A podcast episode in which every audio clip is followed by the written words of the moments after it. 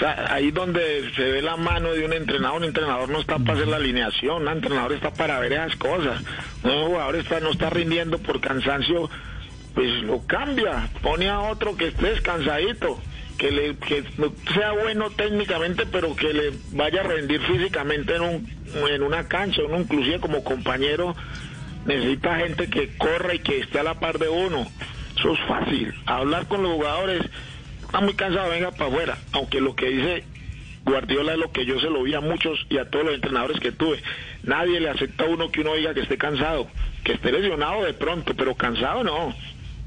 Y aparte eso, o sea, ¿hace cuánto no jugaban? Son, son, llevan ¿Cuántos partidos van entre Liga y Copa Libertadores? Van cinco partidos y la U Católica lleva seis.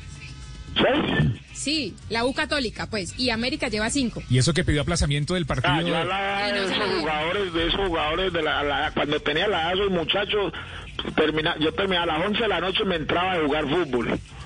A mí me encantaba, yo, a mí no me paraba nadie, eso, el cansancio, cuando uno está jugando por puntos y por...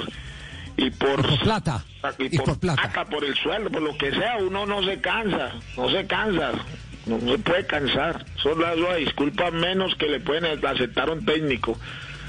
Eso no. Lleva como motivador al Tino. Está- está- estamos, No, estamos de acuerdo, estamos de acuerdo a eso. El menos, el menos, el menos eh, eh, encargado, el menos elegido para hablar de, de ese tema públicamente es el propio director técnico. Es el director técnico. Eso es, en eso estamos de acuerdo. Los jugadores No, y- cansaron, los cansan mentalmente la responsabilidad. Sí, también. Sí, pero, sea, pero porque triste, me ha pasado, a mí triste también me pasaba. Cuando hay un partido bravo, uno le pesa la canillera, le pesan los guayos. Y eh, uno, uno quiere que ese himno, ese himno que cantaban antes, no quiere que se acabe. Porque uno se mira y uno parece y corre y uno se Pero siente qué- pesado y se siente pero- que no le dan las piernas, pero porque es la responsabilidad.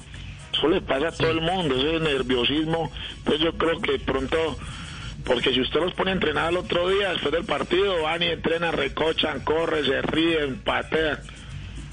Pero ya pasó Sí. la responsabilidad y eso es lo que le pasa muchas veces al jugador y ahí donde tienen que entrar y, y hablarles mucho y, y, y tratar de quitarle esa responsabilidad a los jugadores para que cuando entren a la cancha puedan manifestar un poquito del fútbol que saben hacer o